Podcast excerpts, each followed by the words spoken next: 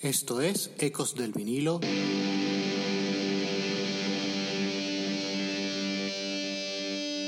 Radio. Hola, sean bienvenidos a un nuevo programa de Ecos del vinilo radio. Les habla Ricardo Porman. Hoy tenemos un programa dedicado al rock progresivo en España y en específico al primer disco ibérico con la personalidad y calidad para competir con sus matices y acentos con el rock progresivo anglosajón. Eso y mucho más es El Patio, el álbum debut de la mítica banda española Triana, lanzado en 1975. Este trabajo ha tenido una historia peculiar. Ha pasado por ser descatalogado, luego popularizado y a fecha actual ensalzado como uno de los mejores discos de la historia del rock en España y paradigma de lo que se llamó el rock andaluz. Para iniciar esta emisión vamos a escuchar el tema Abre la puerta.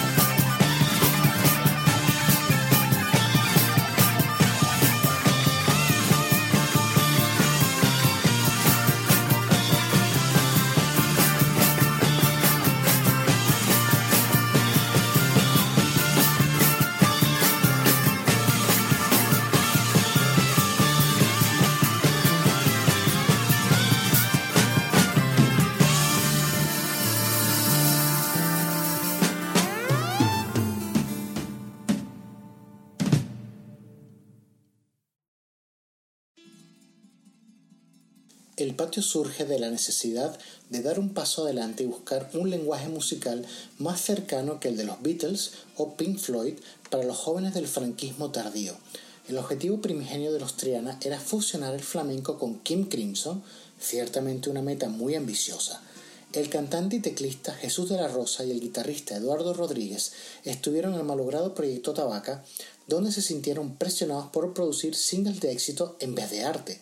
Su siguiente paso no se enfocó en las listas, sino en la premisa creemos en un grupo en el que cada cual haga lo que mejor sabe.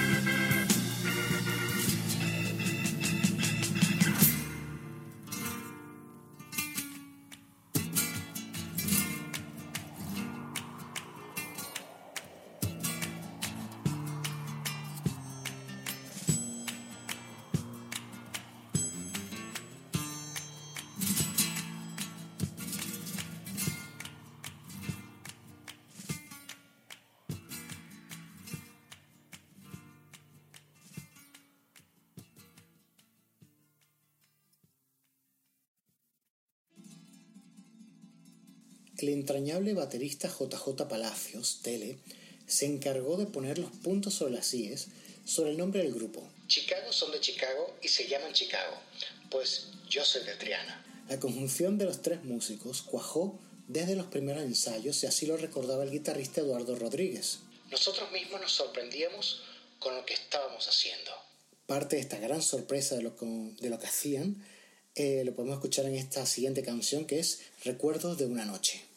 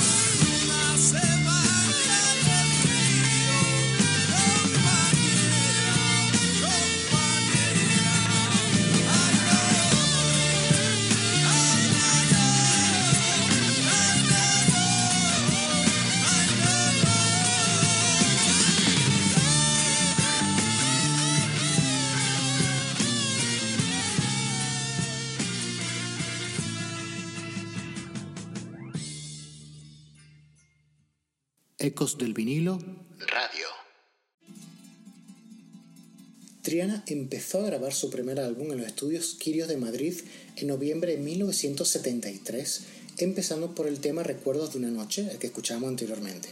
Las letras, poéticas y a su manera lisérgicas, tenían un protagonismo absoluto, especialmente en los cortes Abre la puerta y Sé de un lugar. Los palos flamencos y las progresiones armónicas a los teclados se acoplaban al milímetro. Sesión tras sesión, el cruce entre el flamenco y el rock progresivo generó un factor X de proporciones épicas. Donde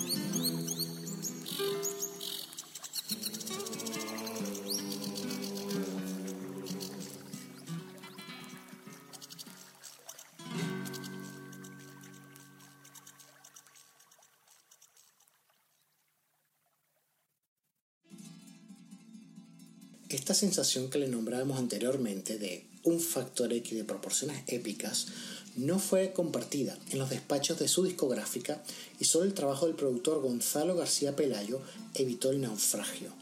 En palabras del productor, lo que nos iba abriendo las puertas era el concepto.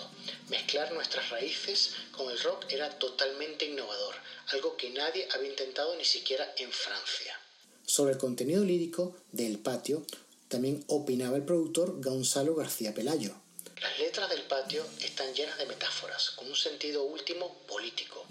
No era la intención, pero es cierto que en el rock subyace un sentido de libertad que acaba haciéndose político.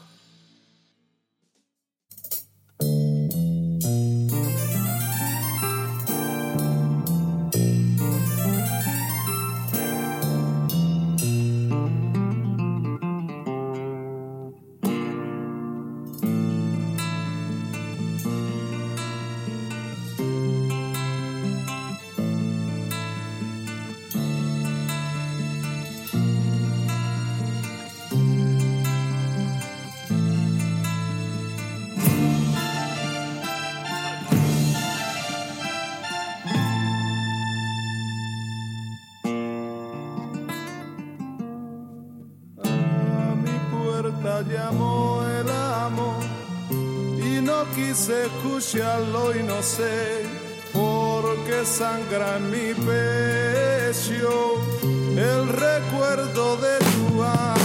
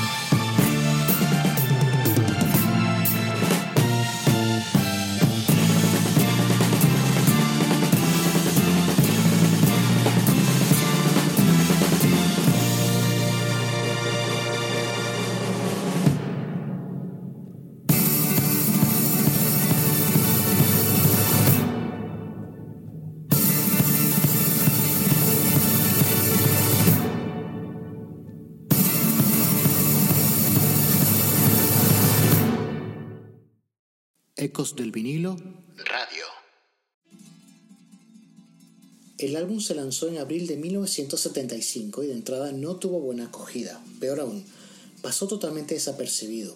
El productor Gonzalo García Pelayo comentaba, el disco no gustaba mucho al principio, era diferente, original. Desde su portada sin título se le llamaba El Patio por el diseño gráfico hasta sus composiciones vanguardistas este álbum hizo tambalearse los cimientos de lo políticamente correcto. A las pocas semanas de su lanzamiento, el disco fue descatalogado por la poca demanda. Sin embargo, con el tiempo, la promoción del directo y la inclusión de varios temas en bandas sonoras eh, hicieron que el panorama cambiara. También opinaba el productor. El disco no empezó a funcionar hasta año y medio después. A las pocas semanas de salir ni siquiera estaba en las tiendas. Los habían devuelto porque no se vendían. Luego la cosa cambió y se dio el proceso inverso. Las tiendas pidieron más discos de Triana. Vamos a escuchar ahora En el lago.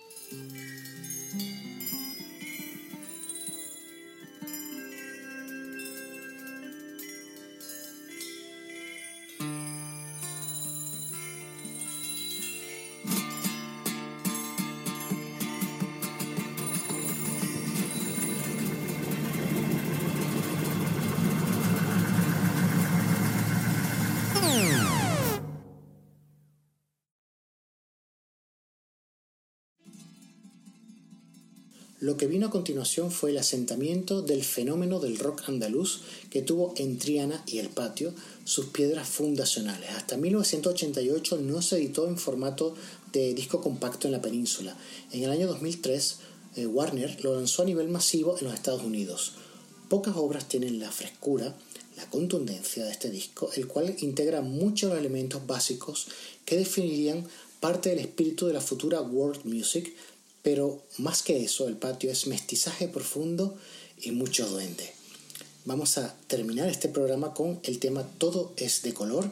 Esto fue Ecos del vinilo radio y les habló Ricardo Porman. Este programa se dedicó a Triana y su álbum mítico El Patio.